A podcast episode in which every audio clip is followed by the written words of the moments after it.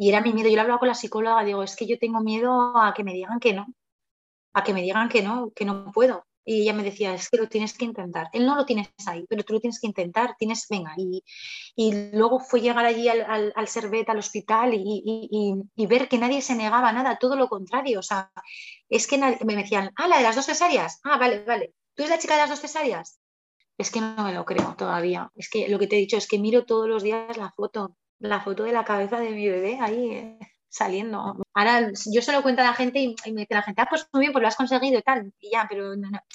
mis amigas sí, sí que saben lo que significa esto para mí. Lo he conseguido.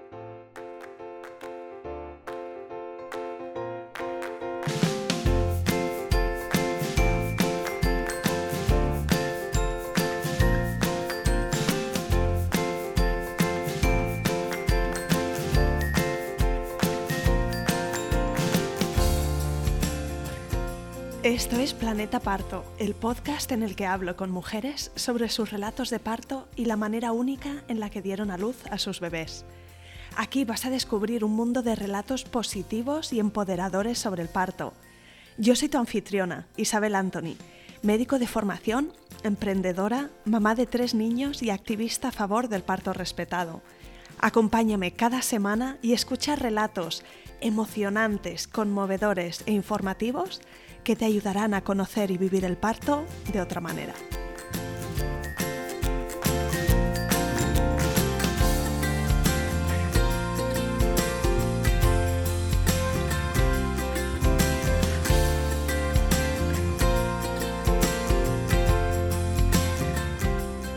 En el episodio de hoy tengo conmigo a Amaranta Domínguez. Amaranta tiene tres hijos, el mayor de 12, el mediano que va a hacer nueve y el pequeño que ha nacido hace menos de un mes. Sus dos primeros partos fueron por cesárea, aunque ambas cesáreas fueron muy distintas. Tras la primera, Amaranta sentía que le habían robado su parto y cuando estaba embarazada de su tercer hijo tenía la determinación de intentar un parto por vía vaginal. Tuvo que mover cielo y tierra para encontrar un equipo que le respaldara en su deseo, aunque por supuesto no podían darle garantías de tener un parto vaginal. Todo dependía de que el parto progresara adecuadamente. Amaranta tuvo un parto largo, pero lo consiguió. Consiguió el parto que ella quería y para ella supuso sanar una herida de años. La experiencia de Amaranta es muy emocionante y estoy segura de que su relato te va a encantar. Empezamos.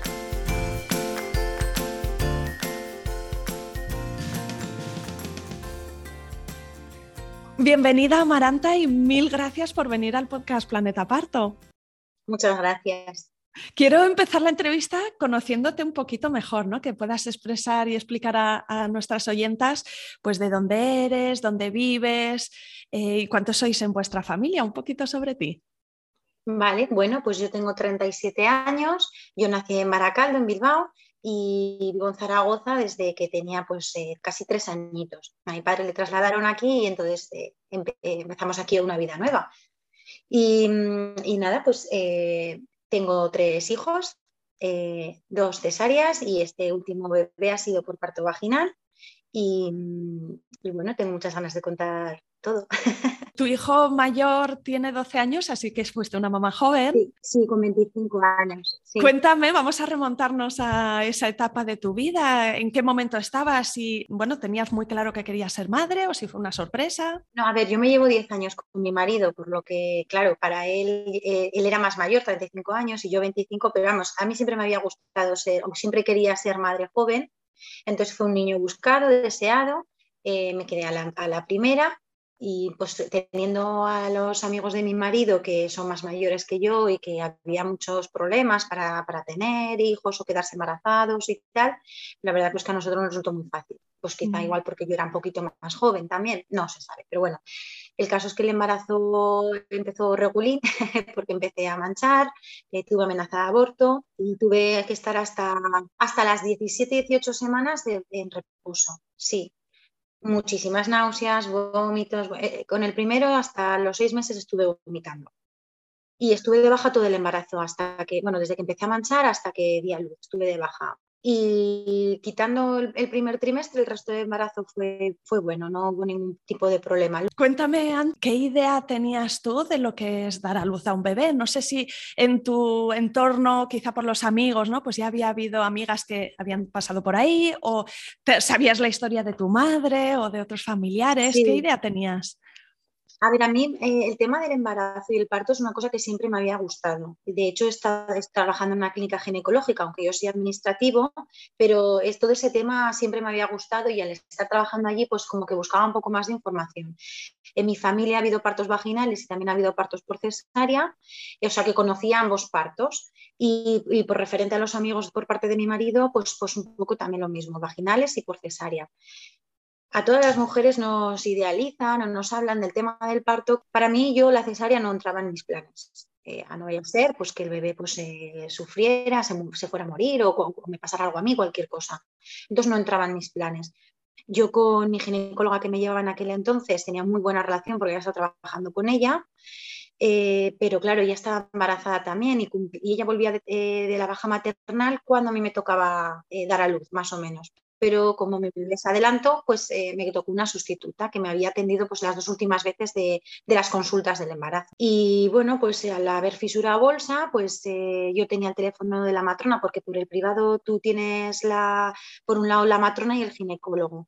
Entonces, cuando tú te vas a, cuando tú empiezas con contracciones, rompes bolsa lo que sea, te pones en contacto con la matrona, entonces la matrona ya avisa al ginecólogo y entre ellos pues se hablan viendo cómo vaya la evolución del parto. ¿Tú dónde estabas cuando se fisuró la bolsa? ¿Te acuerdas un poco de cómo fue ese día? Sí, me acuerdo perfectamente porque tenía que llamar a uno de mis jefes para decirle que no iba a poder ir a su boda, que era el sábado. Esto era un lunes.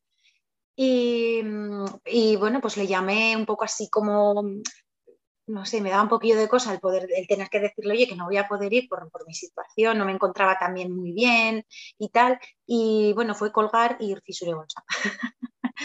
no sé si fue de la tensión, de haber estado limpiando los cristales el día anterior, no sé. El caso es que fisuré bolsa y bueno, pues eh, llamé a mi marido y le dije... ¿Lo notaste enseguida? Pues no, no sabía muy bien lo que era, porque claro, en las clases de parto eh, nos decían, eh, si rompéis bolsa enseguida lo vais a saber, el líquido es transparente, si es oscuro y tal hay que ir a urgencias. Claro, yo a mí me salía un liquidillo transparentillo como el pipí y no paraba. No, mm, digo, pues no sé si me estoy haciendo pis o es que he roto bolsa o qué tal. Entonces, al llamar a mi marido me dijo, bueno, pues que voy para allí que estaba trabajando. Y mientras venía, yo llamé a la matrona y le dije lo mismo. Creo que he roto bolsa, no lo sé. Y me contestó ya un poco así, ¿pero crees o, lo has roto?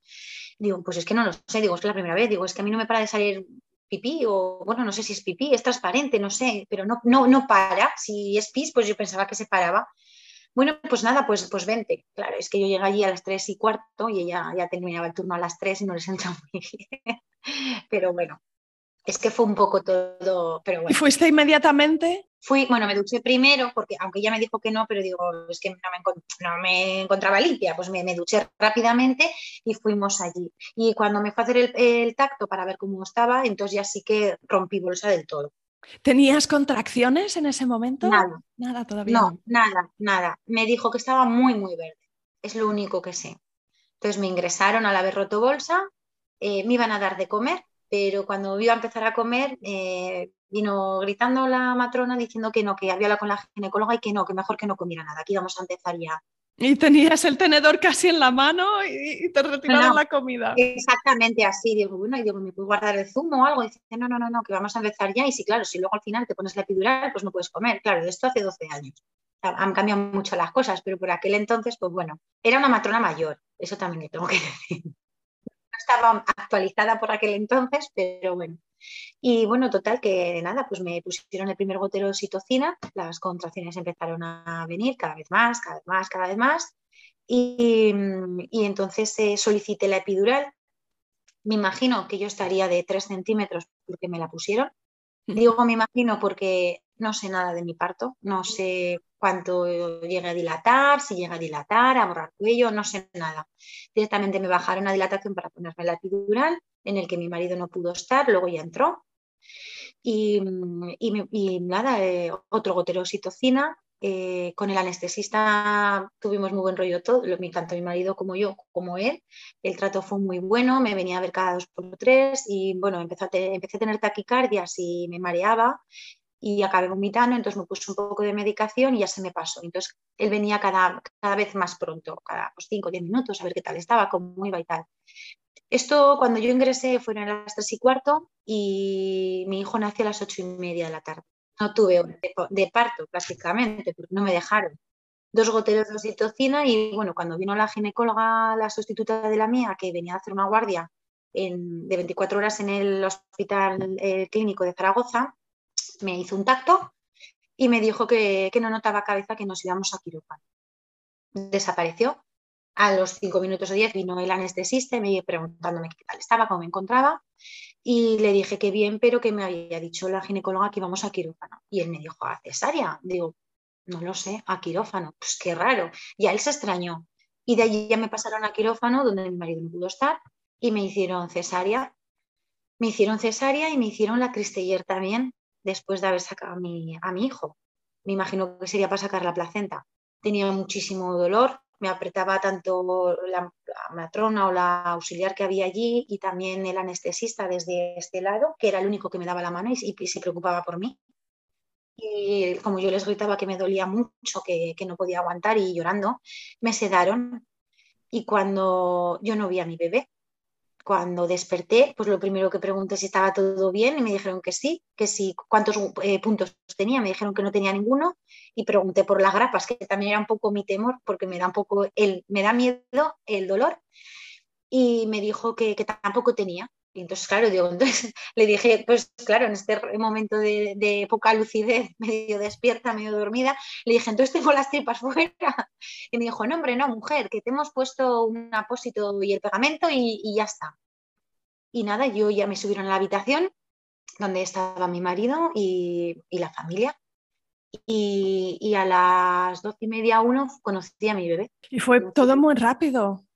Sí, no me dieron opción a nada, no me dejaron nada ni me dieron, claro, ahora pues después de todo esto eh, te vas informando, vas conociendo grupos y tal, porque yo tuve depresión posparto y me enteré del grupo de apoyo cesáreas, entré, leí el libro de Ivonne Olza, Nacer por cesárea, eh, y bueno, pues a raíz de eso te vas informando un poco y vas viendo que, lo, que lo que te habían hecho no era muy normal. Tú, lo leías y te sentías identificada con otras mujeres que expresaban que, esto como les había arrollado ¿no? por encima un camión. Sí. sí, yo no me... Luego también me pusieron mucha epidural y al día siguiente todavía, cuando me vinieron a limpiar, no podía mover las piernas, me mareaba. No, no sé, no fue... Luego también una de las amigas pues dijo, bueno, es que como tú no has parido, eso también me marcó mucho, porque bueno, sí, no he parido vaginalmente, pero tener a un bebé por cesárea también es parir. es diferente, pero bueno. Y luego, pues es que la recuperación fue muy, muy mala. Yo estuve mes medio casi sin poderme levantar. Eh, necesitaba alguien que me, que me, simplemente para incorporarme de la cama, porque claro, en el hospital es todo bonito. La cama sube, bajas, incorporas, no sé qué, genial, pero luego vienes a tu casa, a tu cama, que por aquel entonces la mía era más bajita, como se llevaba entonces, no me podía levantar sola, necesitaba ayuda, mi madre se pidió vacaciones para ayudarme, muy mal, muy mal. El bebé muy bien, ¿eh?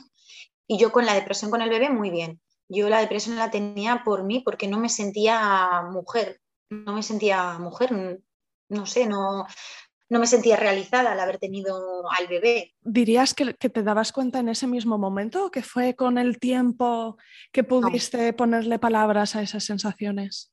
No, fue en el momento. Yo, yo veía una embarazada por la calle y yo le deseaba que pasara lo mismo que yo, pero le deseaba el mal. O sea, lo mal que yo le había pasado se lo deseaba. Entonces fui a, eh, a, una psicóloga que estaba allí en el mismo centro médico de mi seguro y no me hizo nada. Yo estuve yendo allí, pero ella me decía, tú tranquila, que esto es normal, ya se te pasará.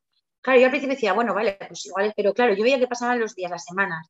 Y yo seguía sintiendo lo mismo cada vez que veía una embarazada. Y yo digo, esto no es normal. Y, y, yo iba ahí, pues y siempre hablábamos de lo mismo. ¿El bebé bien? Vale, pues si el bebé está bien, pues tú también, tú para adelante, tal. Yo lo intentaba, pero claro, yo llegaba aquí a casa y lloraba. Porque claro, toser, estornudar, reírte, todo eso me dolía un montón. Ir al baño, lo que es la ducha con el frío y tal. no sé, yo, yo, yo veía que no era, pero bueno, pues decía, bueno, pues habrá que dejarlo pasar, habrá que dejarlo pasar y bueno, esto fueron, esa herida la he sanado ahora, 12 años después. Es duro, pero bueno, vas leyendo información y el libro de Ivonne me, ayudó, me, ayudó mucho y también a mi marido a comprender lo que también lo leyó él. Y, bueno, quieras que no, pues eh, es, otro apoyo, porque tú, yo eso lo hablaba con, con mis amigas y me, me miraban comiendo, pero estás tonta, pues si tu hijo está bien, pues si tú estás bien, pues ya está, pues no. Pero es, es otra sensación, quien no ha pasado por eso no, no se pone en el lugar del otro, no. Y, es difícil porque, claro, te sientes incomprendida, diciendo, pues estoy loca de verdad, pues sí, estoy loca por sentirme así de mal. Y, y luego yo también me sentía mal al desear el mal a las otras embarazadas que veía por ahí, sin, sin, conocerlas de nada. O sea, cualquier persona que veía embarazada le decía, ojalá tengas, te pase lo mismo que a mí. Un poco así, raro. Es que lo, que lo que no somos conscientes en ningún momento es hasta qué punto esa herida necesita ser cuidada, ¿no? Y no la herida de la cesárea, sino el shock de haber pasado por algo que a menudo otras madres lo definen ¿no? como que me hicieron, como que, que, me lo hicieron, me lo sacaron al niño, ¿no? y que hace falta encajarlo, cuesta tiempo. Sí, a día de hoy todavía no lo entiendo, ¿eh? pero bueno, pues esa mujer, esa doctora venía cansada y quería irse a su casa y ya está. La psicóloga sí que me pidió, me dijo que, pidiera cita con ella, con la, con la ginecóloga, y que le pidiera un informe de mi parto. Yo le dije que no podía volver a ver a esa mujer. O sea, no, no, no, porque no. Yo no sé lo que hubiera podido hacer. No sé si me hubiera tirado a, la yugular a, por ella o simplemente me hubiera paralizado, me hubiera puesto nerviosa, llorar, no, no lo sé. Pero yo, yo no la quería volver a ver. Entonces lo pidió ella. Y ella me dio un informe, bueno, y el informe que hizo fue de tres líneas y media de un parto. Yo decía, digo, en el que no especificaba absolutamente nada. O sea, por eso te decía que a día de hoy no sé cuánto dilaté, no, no, no sé nada. O sea, no, el motivo de la cesárea no, no, se sabe el por qué. No, bueno, por no progresión de parto. Eso es el resumen. Y la carta del anestesista. Luego, cuando fui a la revisión de la cuarentena por, con mi ginecóloga, cuando lo contaba, y, y abría así los ojos y me decía, lo siento. Pues es que ya solo con eso ya me decías, ya me dices todo, que, no tenía que haber pasado eso o que tenía que haber esperado más tiempo, aunque luego hubiera sido eh, necesaria al final, por el motivo X. Pero claro, entonces tú dices, jolín, ¿y ahora qué? ¿Y ahora qué? Pero bueno, ya eso pasó. Después de unos años, eh, te volviste a quedar embarazada. ¿Cuántos años se llevan el primero y el segundo? Se llevan cuatro años, aunque realmente son tres y, dos meses, porque el primero nació en octubre y el, y el segundo el 2 de enero. Entonces, justo cuando cumple los tres añitos, pues a los, a los dos, tres meses nació el, pequeño. Pero bueno, en, el año real son cuatro años. Exacto. Y bueno, entonces esperasteis un poquito y volviste a quedarte embarazada. ¿Cómo lo descubriste? ¿Porque notabas quizá sensaciones así de embarazo o por la falta de la regla? Eh, yo siempre he sido puntual. Alguna vez sí que tenía algún retraso, pero por aquel entonces era muy puntual. Pero la sensación que tenía era un poco así como de agobio, de me, fatigaba mucho. Todavía no tenía eh, retraso, pero yo ya le dije a mi marido, me parece que yo ya estoy embarazada. puede ser que fue un momento que no, que digo, no lo sé, y ya esperamos, nada, me parece que dos, tres días de retraso, no mucho, ¿eh? Así como el primero fueron 15 días que esperamos de, retraso por si acaso, con el primero enseguida salió la rayita, así que enseguida embarazo, y me da la gana, otra vez, Exacto, el segundo embarazo es bastante distinto, ¿verdad? Porque ya tienes a un peque que está correteando y que le tienes que atender, no estás tan pendiente de, de, tu cuerpo y sus cambios. Es verdad. Y luego, bueno, también tuve la suerte de que mi primer hijo, pues, eh, ni del carrito, ni de la silla, ni de nada. Un niño muy bueno que no daba no, nada mal, no molestaba, no tenía rabietas, porque ya le tocaba esa edad de las rabietas, pero, pero era un niño muy bueno. Entonces sí que podía eh, notar un poquito más, pues los cambios más o menos era lo mismo. Eh, estuve trabajando hasta los seis meses y, tenía mucha mala gana, pero me costaba mucho vomitar, era la única diferencia que tenía con el otro embarazo. ¿Y te acuerdas de algo que pudieras hacer que te, que te daba cierto alivio? No sé, evitar estas comidas, eh, comer estas otras cosas o de esta otra manera. O algo? Pues yo lo que intentaba era, por ejemplo, eh, las almendras me metía una almendra y la estaba chupando, hasta que ya el cuerpo me decía, vale, porque y entonces ya la masticaba y la tragaba. Y esperaba unos minutillos y otra vez otra. No mucho, eh, casi me tienen que ingresar porque perdí casi tres kilos, pero, pero luego fue bien, un embarazo bien. Y en este caso no hubo sangrado, no tuviste ese susto. No.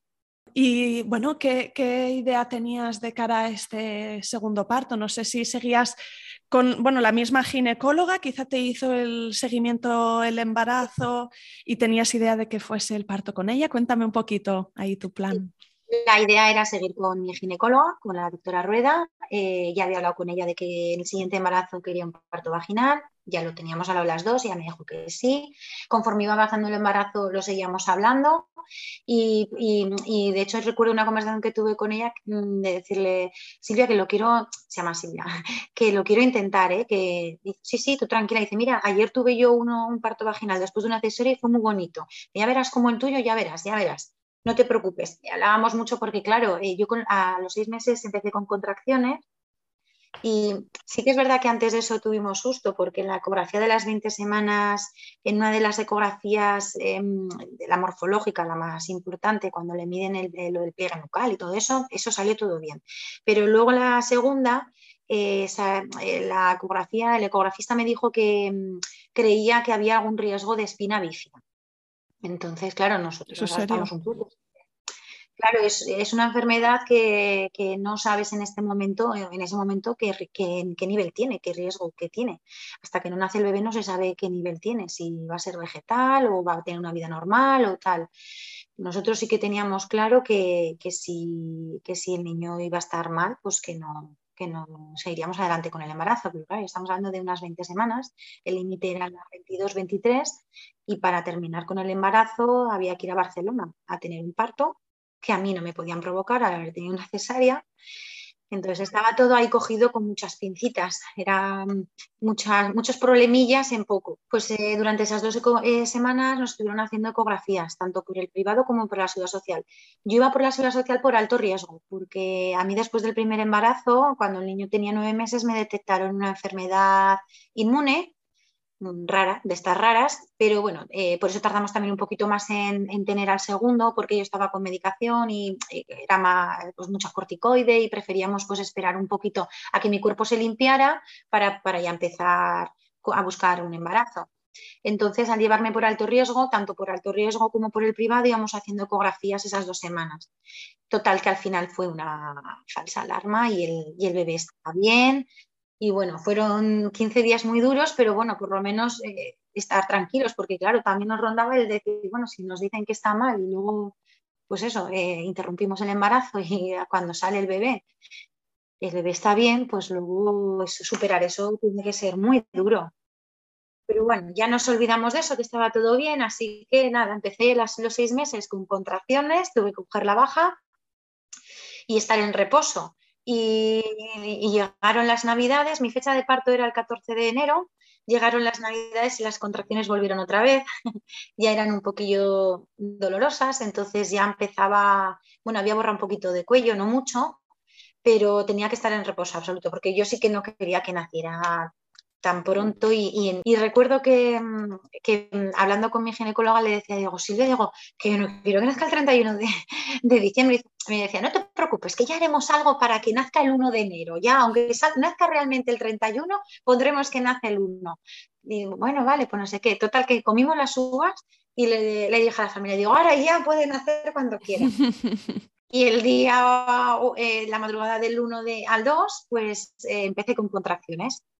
Y cada vez más, cada vez más, cada vez más, hasta que nada, pues llamé a la matrona, que era otra, que no me asistió en el primer parto, una chica jovencita, Patricia, eh, muy maja y todo muy pronatural, muy de la línea que a mí me gustaba. Y, nada, y con ella íbamos hablando y hasta que llegaron las seis de la mañana, seis, seis y media, y me dijo, venga, Maranta, que ahora ya son cada cinco minutos, vamos a la clínica, te exploro y si hay que volver a casa, pues volvemos a casa. Y nada, total, que llega allí con 4 centímetros de dilatación. Yo estaba muy contenta porque lo estaba consiguiendo, entre comillas. y, las contracciones dolían, pero las controlaba muy bien, porque yo recordaba las de Hugo, las del mayor, eran insoportables, pero claro, también es que eran con oxitocina, eran provocadas, no era natural. Y, recuerdo llegar allí, que me exploró, me lo dijo y me dijo, ¿quieres epidural? Digo, no, no, no, yo de momento aguanto. De momento, cuando eso ya... ¿Habías hecho algún curso de preparación? O... No, lo que había hasta ahí, en este embarazo, lo que había ido ha sido leer, leer información en el grupo Apoyo Cesáreas eh, en Facebook todavía no estaba o yo no había encontrado todavía eh, lo del grupo del parto es nuestro y por un parto respetado en Zaragoza en los que ahora estoy, pero con el de apoyo cesárea sí el libro de Ivonne y Patricia es la matrona, eh, muy bien la verdad. Fui con ella a clases de parto, Sí que es verdad que la Gine me dijo, para que si ya se ha estado en clases, y, bueno, pues para recordarle un poco, ¿no? Y luego, pues que pues en cuatro años pueden cambiar muchas cosas en medicina. Entonces, sí que me ayudó mucho, con ella hablé muchísimo de esto, con lo de la espina bífida también me ayudó muchísimo. Y, la verdad es que me inspiraba muchísima confianza. Em, cuando me puso los monitores, eh, pues eh, empezó a ver algo que no cuadraba, entonces me dijo que girara de un lado eh, salía, volvía a entrar, cámbiate de posición y ya cuando volvió a salir a entrar otra vez, eh, estaba hablando con mi ginecóloga, con Silvia, y ya me dijeron que, había que hacer una cesárea de urgencia porque el bebé había entrado en bradicardia, le había bajado a 80 las pulsaciones y claro, corría riesgo de su vida. Entonces yo ya empecé a llorar porque no por el, por el miedo de que al bebé le podía pasar algo y luego el miedo a volver a pasar otra vez por la recuperación de la cesárea con otro niño. Porque claro, estamos hablando de que ya no es un bebé, sino que tenía un niño de tres añitos pequeño.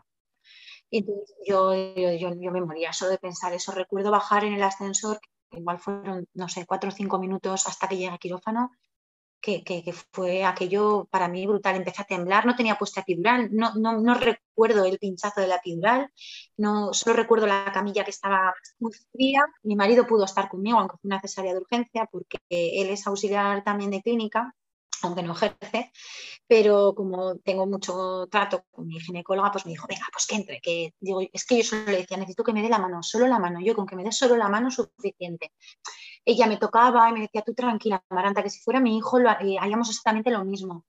Cosas que, que te tranquilizan mucho, aunque vayas a tener otra cesárea, pero a mí eso me ayudó. Es verdad que recuerdo que la matrona dijo, porque los monitores no me los quitaron en ningún momento, ya eh, em, em, dijo, vuelve a estar en, pulsaciones.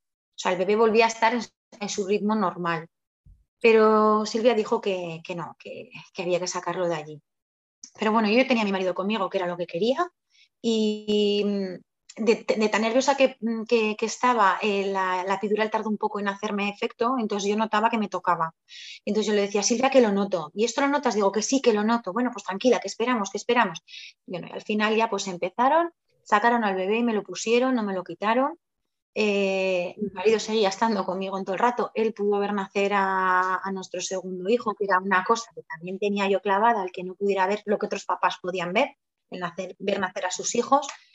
Y bueno, el trato es que fue muy bueno de todo el mundo allí, los ginecólogos, la matrona, eh, las enfermeras, los todo el mundo muy bien conmigo a la hora de subir a la planta sí que me, bueno, la, cesárea al terminarla no, se me hizo cristeller, no se me hizo nada, nos enseñaron la placenta y recuerdo que cuando fueron a sacar, cuando sacaban al bebé, eh, la ginecóloga gritó, un nudo verdadero, así como diciendo, ostras, que... Y luego nos enseñó la placenta y el cordón con el nudo verdadero, que es un nudo en el mismo cordón, por eso entró en bradicardia.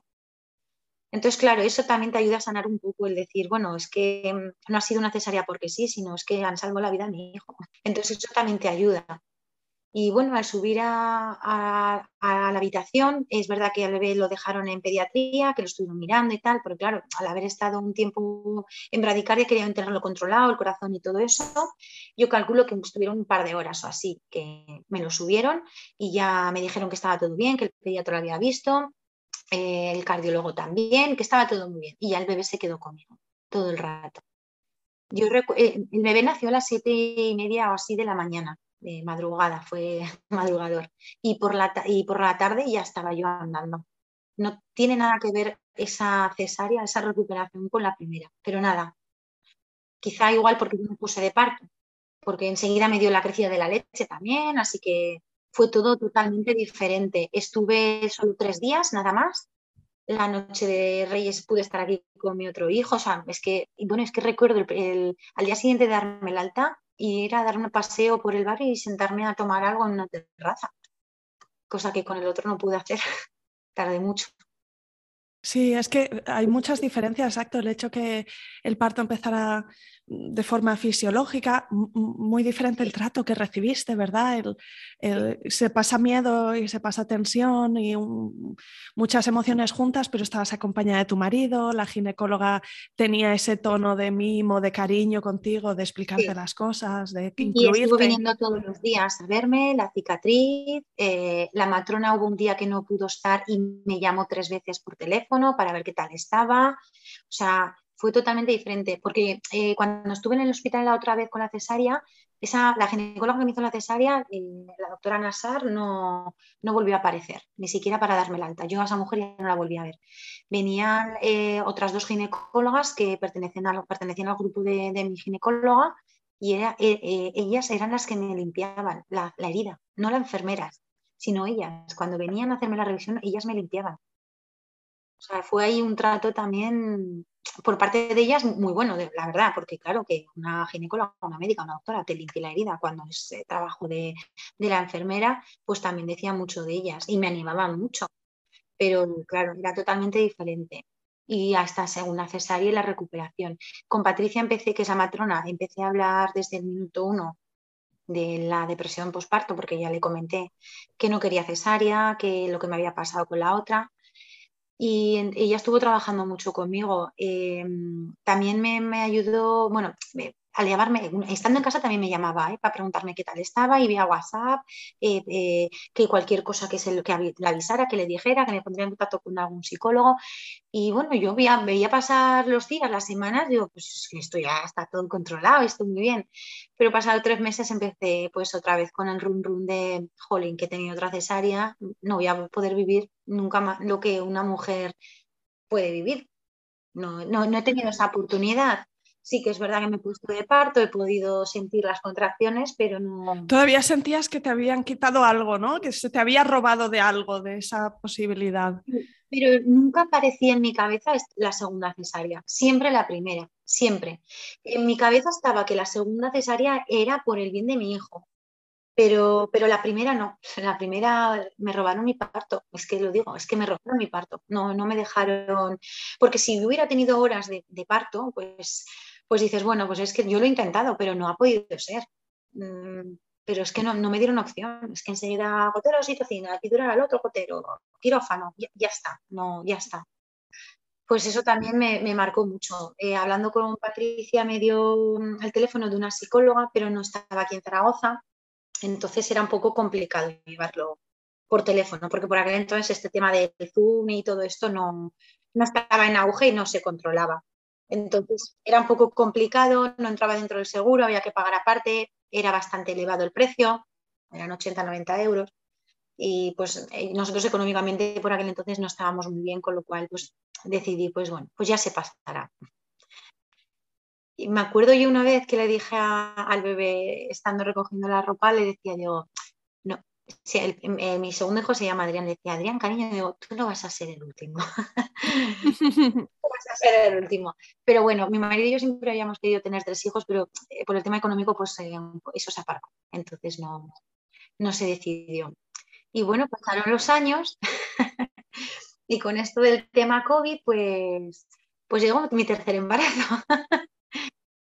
no fue buscado, pero bueno, eh, fue un poco shock porque yo venía de estar de cuarentena por eh, ser contacto eh, estrecho de un positivo en el trabajo y me había pegado 12 días encerrada en la habitación sola y bueno, pues tenía mucho dolor de cabeza, lo recuerdo, y por eso se me alargaron más los días, porque al llevarme al médico cabecera y decirles que tengo, me duele mucho la cabeza, no, tengo, no, me encuentro, no me termino de encontrar bien, pero claro, al final decía, digo, quizás sea porque estoy aquí encerrada, no puedo salir, o sea, salgo solo al baño a limpiar y volver otra vez aquí.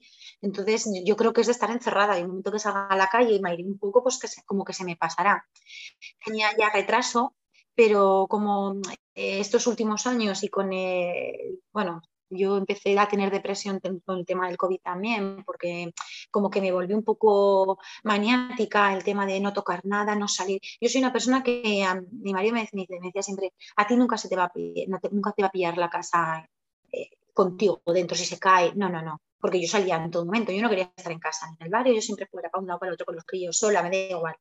Pero, pero con este tema del COVID yo me encerré y ya, es que no quería salir.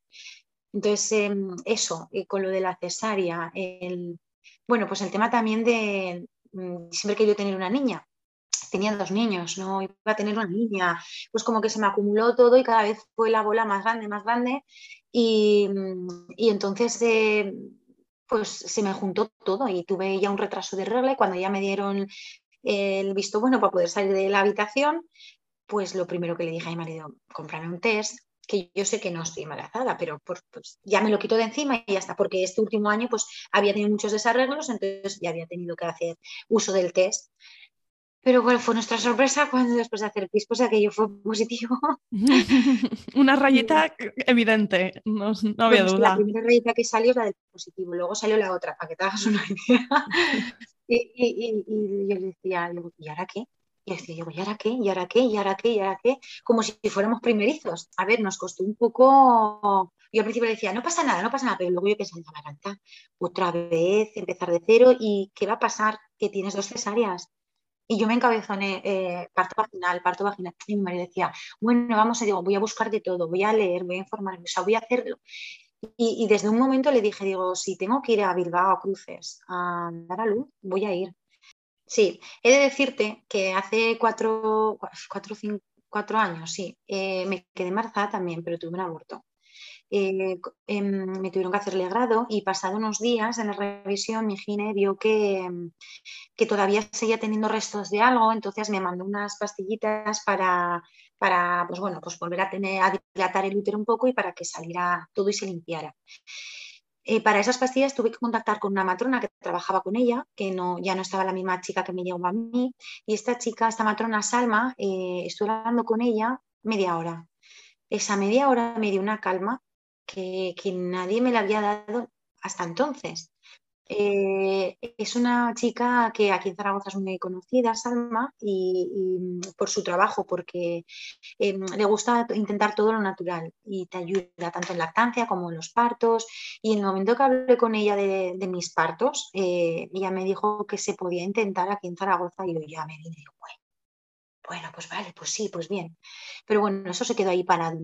empecé a hablar con ella y ella empezó a buscar a ginecólogos aquí en Zaragoza que, que pudieran eh, conseguir lo que yo quería, o que, quisieran ellos hacer lo que, yo, lo que yo quería, que era intentar el parto vaginal recuerdo una conversación con ella en la que me dio mucha información de que había un ginecólogo aquí en Zaragoza, el doctor Iranzo, que se había formado en Inglaterra. Digo, pues entonces ya me has dicho todo, con eso ya suficiente, porque claro, en Inglaterra el trato que, que, tienen a la hora de trabajar con, con, cualquier mujer, pues es intentar todo lo natural posible. De hecho, en la seguridad social de ellos entra un parto eh, en casa. Entonces, bueno, pues yo tenía, estaba súper emocionada y con mucha fuerza y mucha energía me estuvo comentando todo lo que me, pues, me iban a esperar hasta la semana 41. Em, em, para la hora de, si yo no me ponía de parto, pues se podía intentar con, con la pelotita.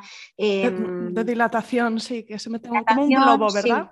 exacto, sí que popres eh, o las prostaglandinas no me las podían poner por las cesáreas, pero bueno, que luego pues también se podía intentar eh, con el bombeo de oxitocina, que la clínica pues tenía la walking epidural, con lo cual eh, también era otra opción, pelota, la bañera no había, pero bueno, las duchas eran muy cómodas también se podían utilizar.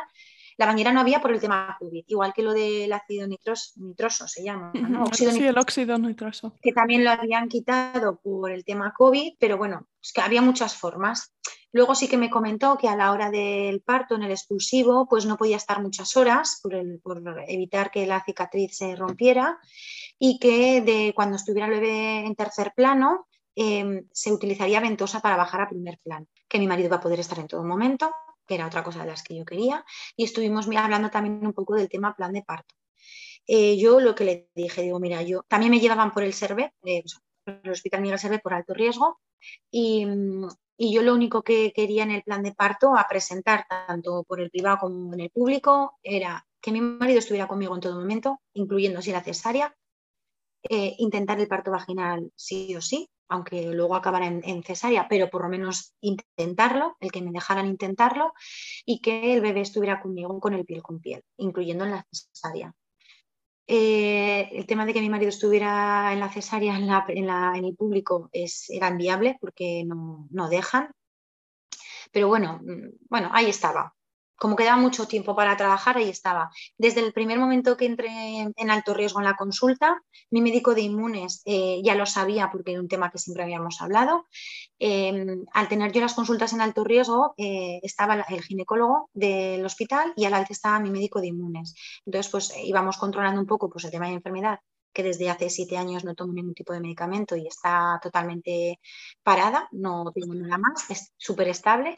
Y, con la ginecóloga que me atendió allí, que, es, que la vi en varias ocasiones durante todo el embarazo, eh, me dijo que adelante, que sí, que sí, que se podía conseguir el parto vaginal.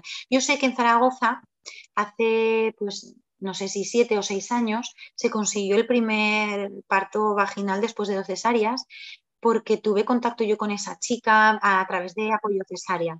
Entonces, se me pone Ella te animó. Claro, ella a lo mejor te contaría su historia y, te daría la visión de. Yo es que fue decir, bueno, lo, pues si ella ha podido, yo también puedo intentarlo.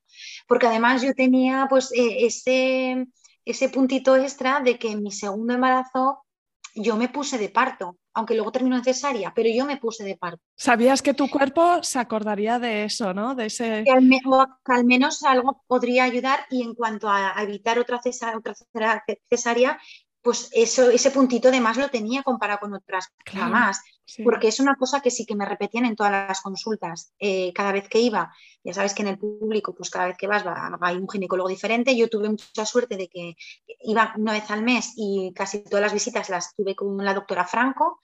Eh, que es la que me dijo que sí, que adelante, que se podría conseguir, que me iban a meter en un grupo especial, que lo iban a hablar en el comité con el jefe de obstetricia de allí, de planta, para tenerlo en cuenta cuando me pusiera de parto. Eh, me, recordaba mucho el intentar evitar ir a la privada. Yo le dije que, sí, que lo iba a intentar evitar. Bueno, que todo dependería de que se encontraba un ginecólogo que, quisiera atender mi parto vaginal. Pues la cosa se empezó a complicar porque en el privado nadie quería hacerse cargo. Salma no podía encontrar a, ningún ginecólogo, ni siquiera al doctor Iranzo, que era el que, el que más respetaba a las madres aquí en, Aragón y empezamos a hablar del tema de movernos los viajes, ¿cómo los llamo? Eh, turismo de pasto. Obstétrico, sí, el turismo obstétrico. eso, obstétrico. Pues bueno, yo tengo familia en Baracaldo y allí está Cruces, que era un hospital por aquel entonces de referencia. Ahora empezó a leer que ya no lo es tanto, que están otros como Basurto, Mendavia o Mendavo o algo así. Y luego que en Madrid hay muchos, también había contactado con el equipo One to One de Madrid, que también hacen muchos partos respetados. Y también tenía la posibilidad de ir a, Barcelona, al San Joan de Deu, a intentarlo también allí, porque en, las tres ciudades tengo familia, entonces tenía opción de quedarme allí.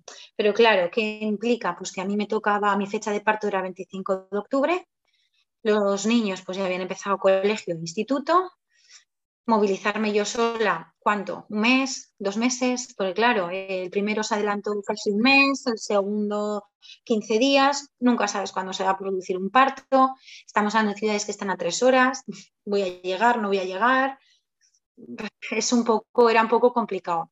En medio de todo esto, pues eh, empecé a ir a, la, a un psicólogo, a psicóloga porque, bueno, yo mm, siempre había querido tener una niña, como te he comentado antes, y en la ecografía de las 12 semanas, tanto por la pública como por el privado, me dijeron que era niña.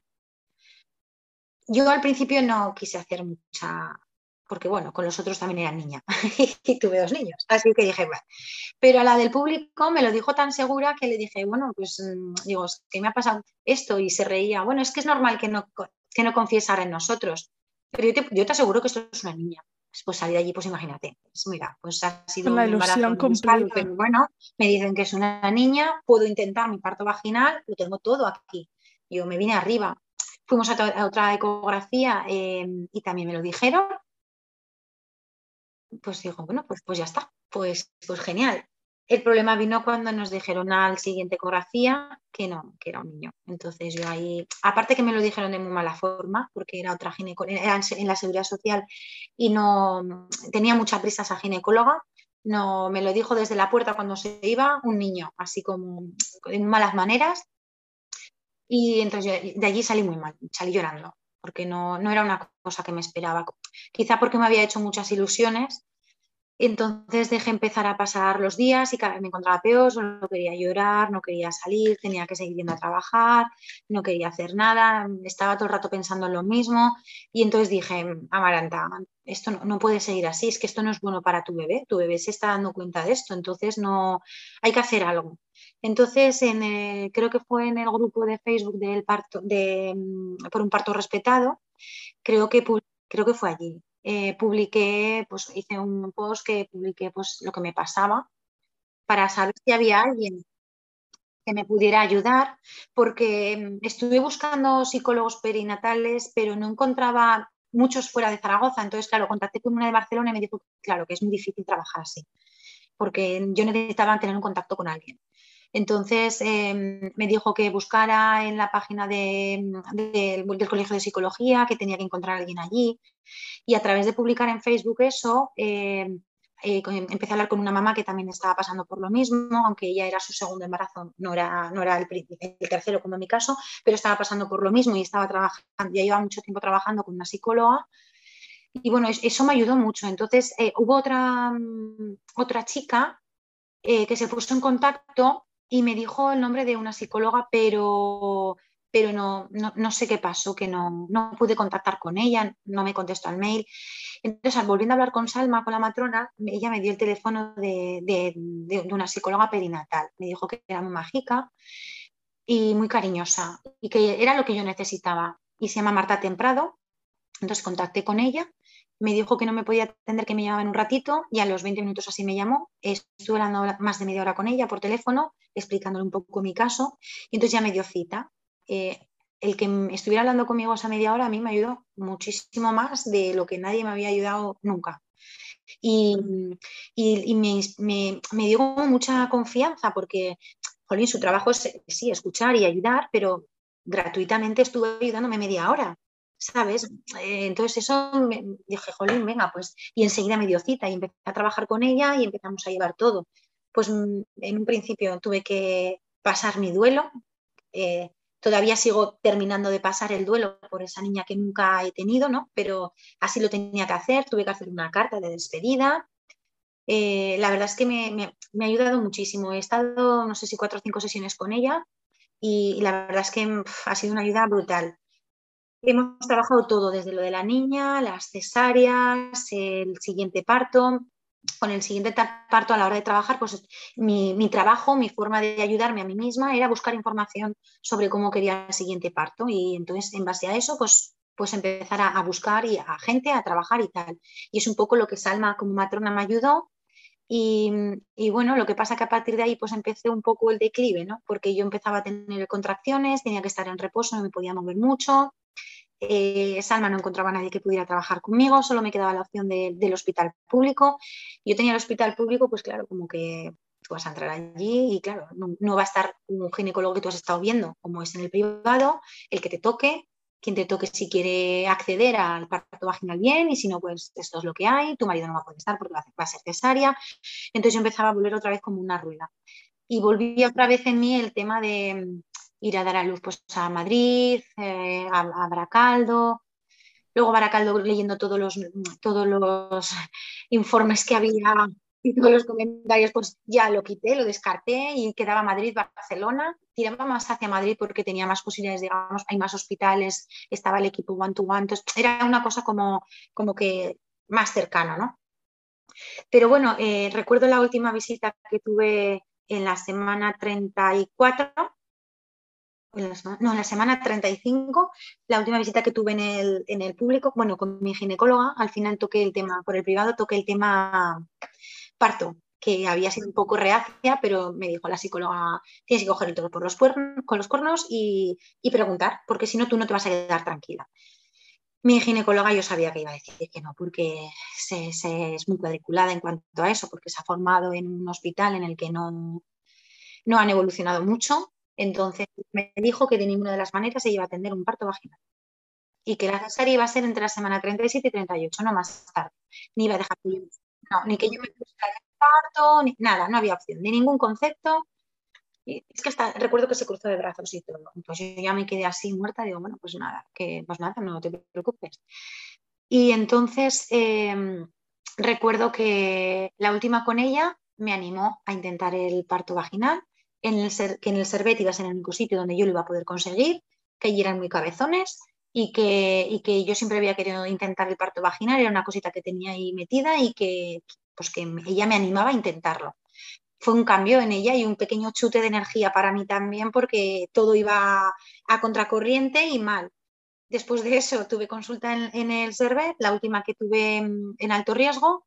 Digo la última porque como me puse parto la semana siguiente, pues no pude tener Sí, se adelanta un poquito, tú en un tercero.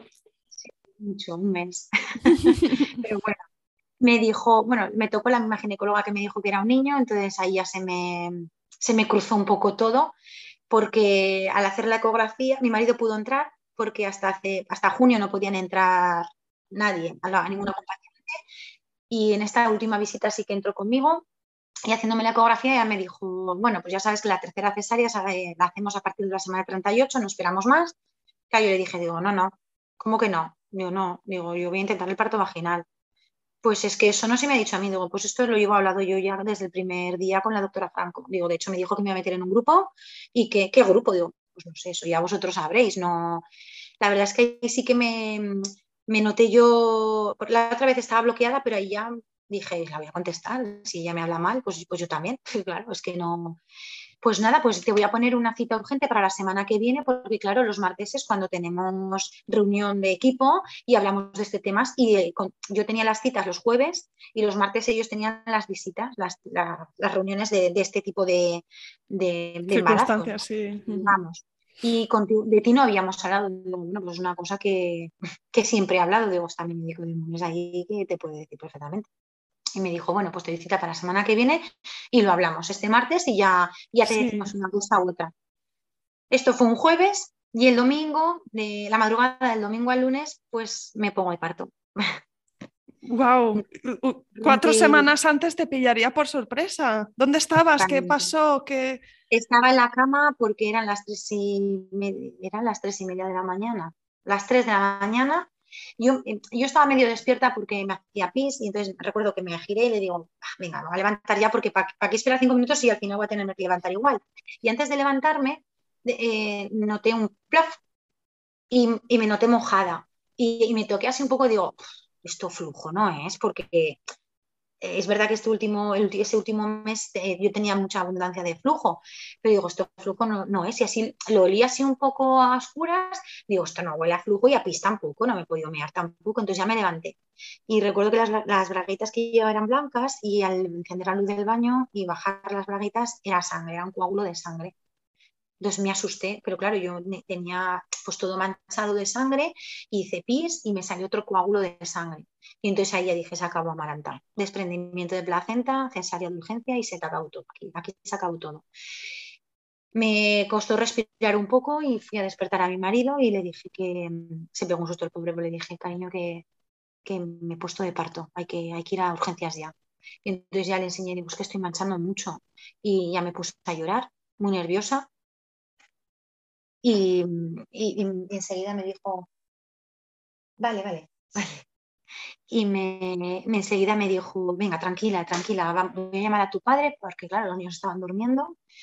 Era de madrugada, el día siguiente tenían colegio y llamó a mi padre, le dijo, pues eso, que nos íbamos porque había manchado y bueno, que igual volvíamos, pero que no, no lo teníamos claro. Que por si acaso, pues que, que pensara que se tenía que quedar aquí ya con ellos.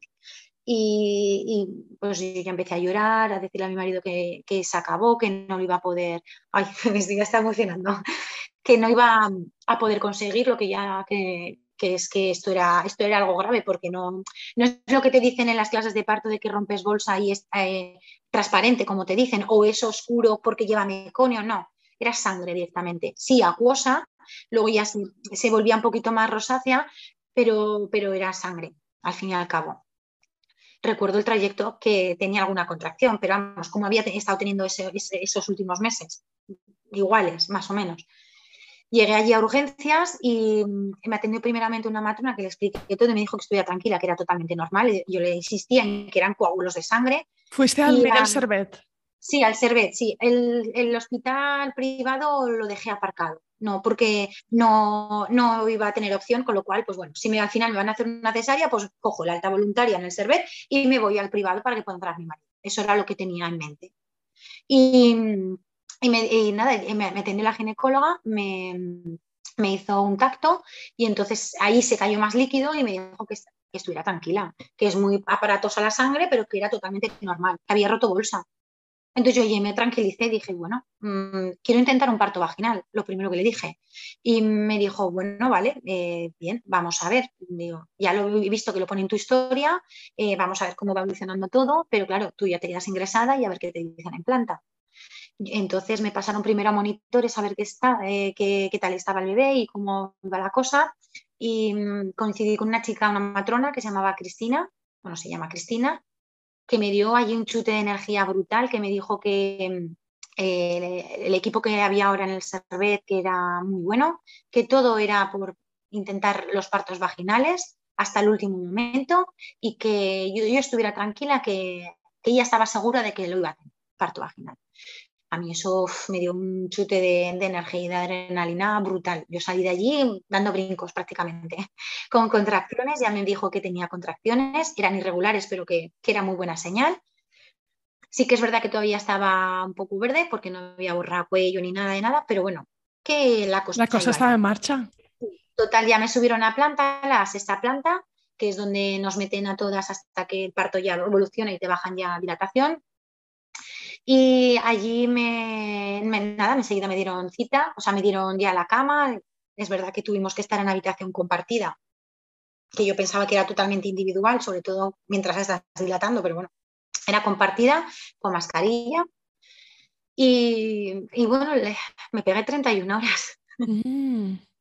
Hasta que nació el pequeño. O sea que llegaste el lunes pasó todo el lunes en el, hospital y hasta el martes no nació tu bebé. A las 10 de la mañana nació, a las 10 y 2 nació. Sí, Entonces, eh, estabas en la habitación, las contracciones supongo que progresivamente más y más fuertes y no sé si te estaban haciendo muchas visitas, si te hicieron muchos tactos, si estaban muy encima, si te dieron espacio.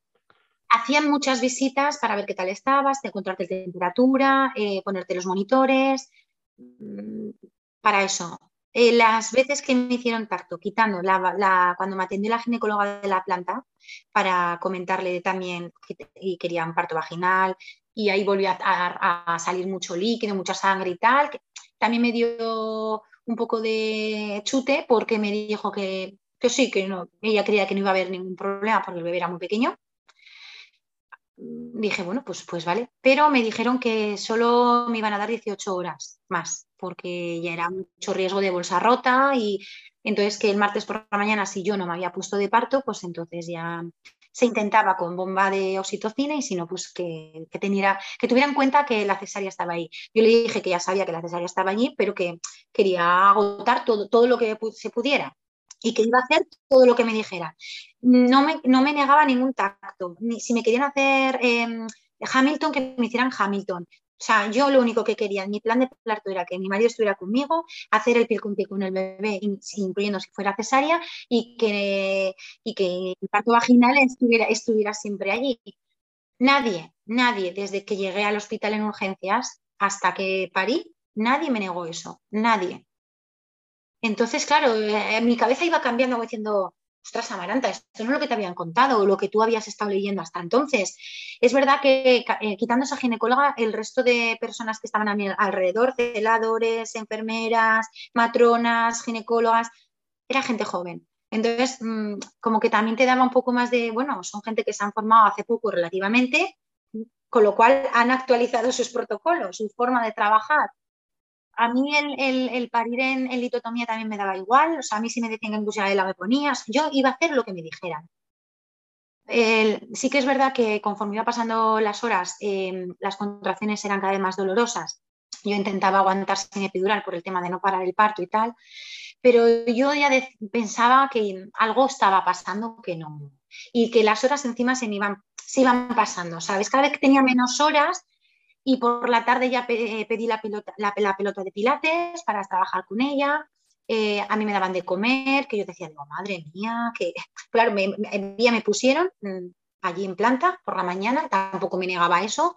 Eh, como no había dado tiempo a hacerme mm, lo del estreptococo, me pusieron antibiótico, que tampoco me negaba. Yo no me iba a negar a nada. Simplemente pues quería esas tres cositas nada más. Y mm, me daban de comer, de beber, el trato era genial pero por la tarde hasta las 8 así ya las contracciones eran ya muy dolorosas. Yo pedía los tactos, nadie me hacía ningún tacto. Eh, me hicieron tres tactos en todo el día. Todos, bueno, quitando el primero que me lo hizo la ginecóloga de planta, los otros dos los solicité yo y casi de rodillas. Quería saber cómo estabas progresando, ¿no? ¿Y qué te, dijeron? ¿Estaba avanzando la dilatación o hubo un momento en el que...? De dos y medio y el cuello poco borrado, nada estaba verde todavía, entonces, claro, yo me iba viniendo abajo porque iban pasando las horas, las contracciones eran muy dolorosas, eh, no, no dilataba, porque si, bueno, si vas dilatando, pues bueno, se aguanta y ya está.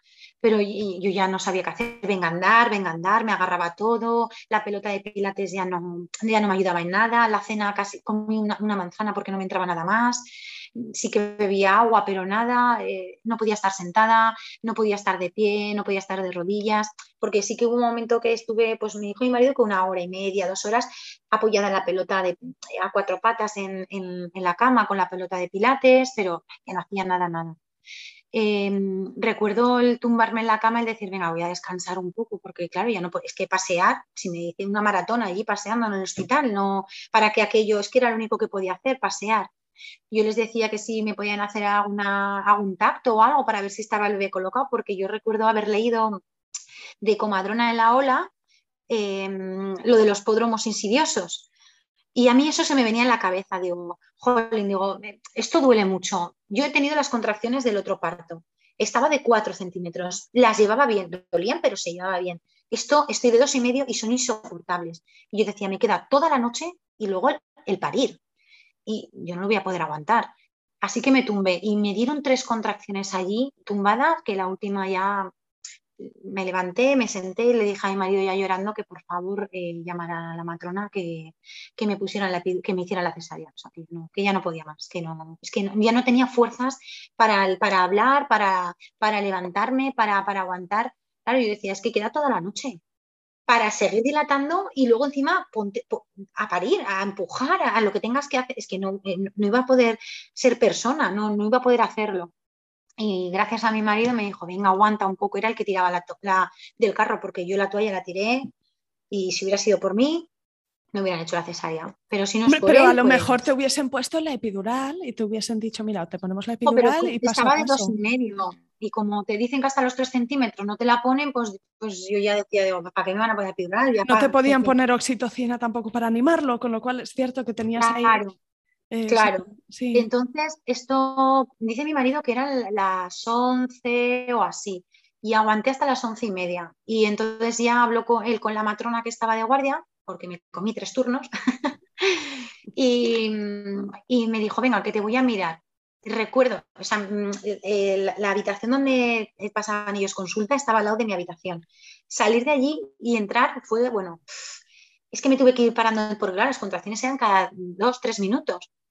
Y, yo le volví a decir, digo, no me podías decir si está bien colocado el bebé, porque es que aquí pasa algo. Y María me decía, venga, que tú te has, leído mucho, olvídate, venga, que se te están mezclando la información y no estás siendo tú.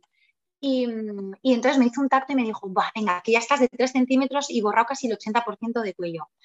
Eh, vamos para abajo. Y ya le dije, digo, ¿pero para abajo a qué? Pues digo, claro, si me estás diciendo eso. Y yo te acabo de decir que lo de la cesárea, digo, a ver si ahora me vas a hacer la cesárea sin... Y me dijo, a ponerte la epidural y empezamos ya con un bombeo de oxitocina. digo, pero ¿y no se va a parar esto? dice, no, esto ya no se para. y nada, pues, mm, pues tardaría, no sé, me, tuve que ir en camilla abajo a la dilatación, que yo decía que no podía, me, me dejaron ir sentada. Las contracciones eran brutales y recuerdo que a eso de las dos ya tenía puesta la epidural. Eh, fue un poco durillo porque, claro, como tenía que estar agachada y me, la tenía, según la anestesista, me la tenía que poner mientras me daba la contracción, bueno, era, muy doloroso, muy doloroso. Pero bueno, se puso, lo que pasa que se me desvió el catéter y solo me dormía el lado izquierdo. Al principio genial porque las contracciones eran dolorosas, pero bueno, con la se pude dormir, pudimos descansar un rato y tal, pero aquello ya fue cada vez más, cada vez más, cada vez más. Y claro, yo tenía dormido totalmente la pierna izquierda, aunque notaba las contracciones, pero el lado derecho eh, notaba todo, todo. Entonces era un dolor que me venía desde la ingle hacia atrás y, yo decía, digo, yo no sé si se me está rompiendo la, cicatriz, porque insistían mucho en que si tenían dolor en la zona de la cicatriz, pues que les avisara porque era era algo, algo raro y algo malo. Y claro, a mí me dolía todo, desde la vagina hasta el ombligo, me dolía todo. Pasando por la cicatriz, por el ombligo, me dolía todo, las ingles. Y claro, ese dolor tan brutal que era como, como si te dieran un latigazo, placa, todo recto. Y digo, a ver si voy a. Y se lo comenté y me dijeron que estaba todo bien. Y, nada, eh, me, me, venían a ver, estás ya de 6 centímetros. Ya. Y la siguiente vez estás en completa. O sea, es que fueron dos tactos nada más. Fue todo súper rápido. A ver, súper rápido, desde que me pusieron la epidural me pareció todo rápido.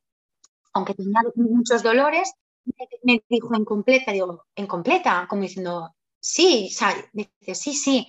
Dice, ahora vamos a, mm, hacer unos pequeños pujos porque, porque hemos notado que el bebé está en posterior, está mirando hacia arriba. Digo, claro, digo, por eso tenía los dolores, ¿no? Dice, sí, porque no estaba bien colocado, entonces eh, él empujaba, pero no se volvía otra vez, no, no podía encajarse bien. Y yo ya miraba a mi marido y decía, ¿ves? ¿Ves cómo eso era? Total que nada, me dijo, cuando te venga la contracción, eh, empujamos un poco. Y empujé, me dijo, para, que ya está. Ya la habían rotado y, y, me dijo que ya estaba allí. Entonces ya vino la, esto lo hizo la ginecóloga con la matrona y entonces ya la gimnasia se fue y a los 5 o 10 minutos vino la matrona y me dijo, ahora vamos a hacer unos pujos durante un tiempecillo para intentar bajar de cuarto a primer plano al bebé, ¿vale? Entonces te vas a cansar, te va a costar, tal. Y yo le decía, digo, ¿cómo lo tengo que hacer? Porque claro, yo me he perdido la clase de pujos porque solo fui a dos clases de parto. Una fue de lactancia y otra de cómo podría ser un parto, nada más. Yo los pujos me los perdí. Me dijo, tú tranquila, como has empujado antes con, para girar al bebé, pues, pues ahora igual cuando te venga la contracción. Venga, pues ahora. Ya me dijo, para, para, para, para, para, que ya está ahí. Ay, mira, se ha vuelto a subir. Y entonces vino otra matrona que hacía el cambio de turno también y, le dice, ay va, pero si está ahí otra vez. Y entonces ya le dije, ¿puedo, ¿puedo tocarle la cabecita? Y me dijo, sí. Y entonces ya, ay, me emociono. Entonces le toqué la cabecita y entonces ya yo ya no paré de llorar todo el rato. Yo miraba a mi marido y, y también estaba emocionada porque, claro, lo estaba viendo, pudo hacer una foto que la veo todos los días, esa foto, con la cabeza allí. Y, de allí me dijo, bueno, pues eh, nos vamos a paritorio porque pensábamos que iba a tardar esto más y, y, esto ya está aquí. Digo, pero ya de ya, dice, sí, sí, me pasaron al, paritorio y al, al pasarme de la cama al potro, eh, me, empezaron a gritar, no empujes, no empujes. Yo pues no estoy empujando, que solo me estoy pasando. Que se cae, que se cae. Y tuvieron que sujetar al bebé porque se caía. Y entonces, nada, me entró mi marido en segundos y me dijeron, Amaranta, coge a tu bebé. Y entonces ya lo cogí eh, y, ya me lo pusieron encima de mí y es que ya no me lo quitaron en ningún momento. Ni lo pesaron, ni lo midieron. el pediatra estaba a mi lado, que sin hacerle nada dijo que estaba todo bien, ni le aspiraron. Respiraba un poco raro, no terminaba de llorar bien, que yo me, empezaba esos segundos de que te, te, agobias porque lo están mirando pero no están haciendo nada y luego ya empezó a llorar Estuvo un buen ratito llorando el pobre, pero el pediatra me dijo, bueno, pues soy la, soy la pediatra y ya me voy porque he visto que el bebé está todo bien, así que ya no, ya no soy necesaria. Y nada, en, segundos me dijeron, ahora haz un pujo que, para sacar la placenta, pero muy despacito. Y ya salió y, y, me dijeron que nada, que no tenía desgarro, no me iban a hacer ningún punto, que estaba todo, todo muy bien, que había sido un parto muy bonito. Me daban las gracias a mí por, por el parto y, yo no paraba de darle las gracias a ellas por lo que habían conseguido para mí, lo que habían hecho por, por, por mí. No puedo parar de llorar. ¿eh? por lo que habían hecho y, y, yo no podía parar de llorar y mi marido tampoco. Él lo había podido ver todo, que era lo que yo quería, que él estuviera allí, que lo viera. Y de allí nada, me pasaron enseguida a, la sala de despertar que llaman y allí nada, unos minutillos me lo quitaron delante de mí, que lo estaban, estaban haciendo delante de mí eh, para medirlo y pesarlo.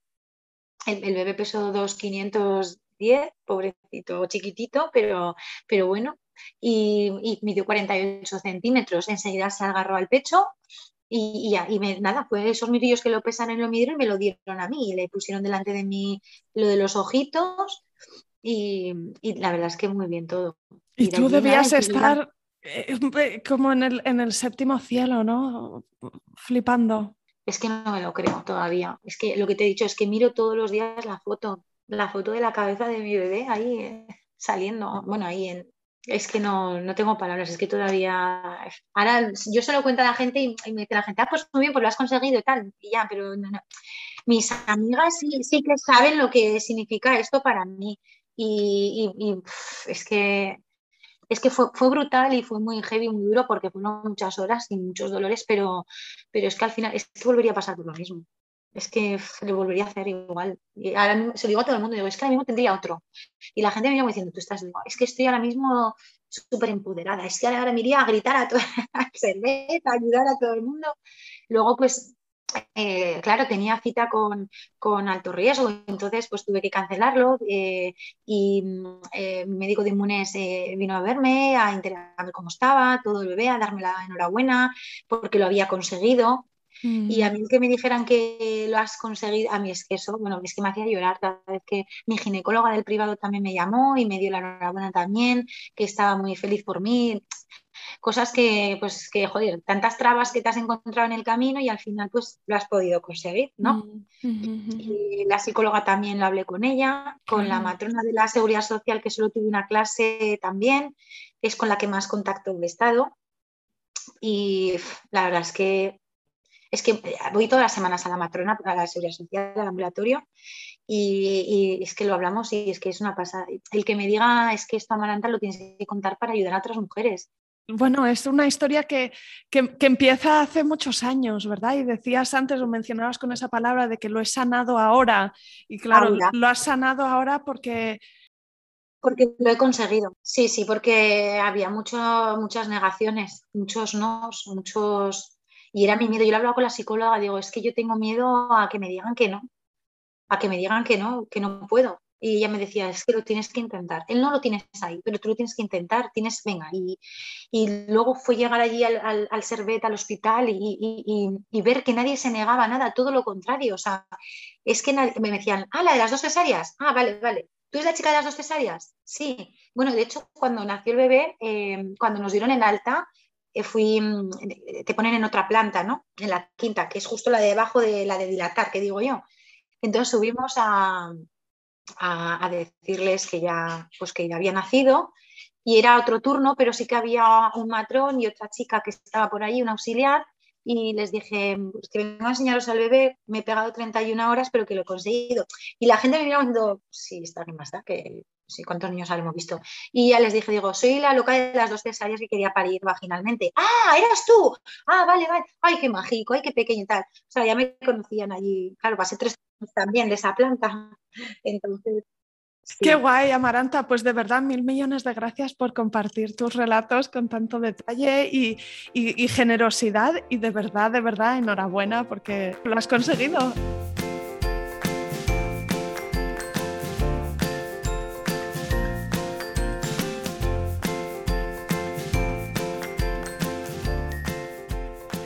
Quería hablarte hoy de formas en las que puedes participar, apoyar o compartir este programa para que también otras personas lo encuentren. Puedes, uno, suscribirte al podcast, dale al botón en la app de podcast que estés escuchando ahora mismo, tanto si es iTunes, Spotify, Evox o donde sea, suscríbete para que veas cuando sale un nuevo episodio. También puedes conectar conmigo en Instagram y escribirme un mensaje Cuéntame, por favor, pues cómo has conocido el programa, si tienes hijos, si estás esperando un bebé. Y también puedes compartir con tus amigas embarazadas, con madres o con entusiastas del parto en general, enlace a este programa y animarles a escuchar algún episodio que te guste especialmente. Aprecio un montón todo el apoyo que estoy recibiendo ya. De verdad, gracias.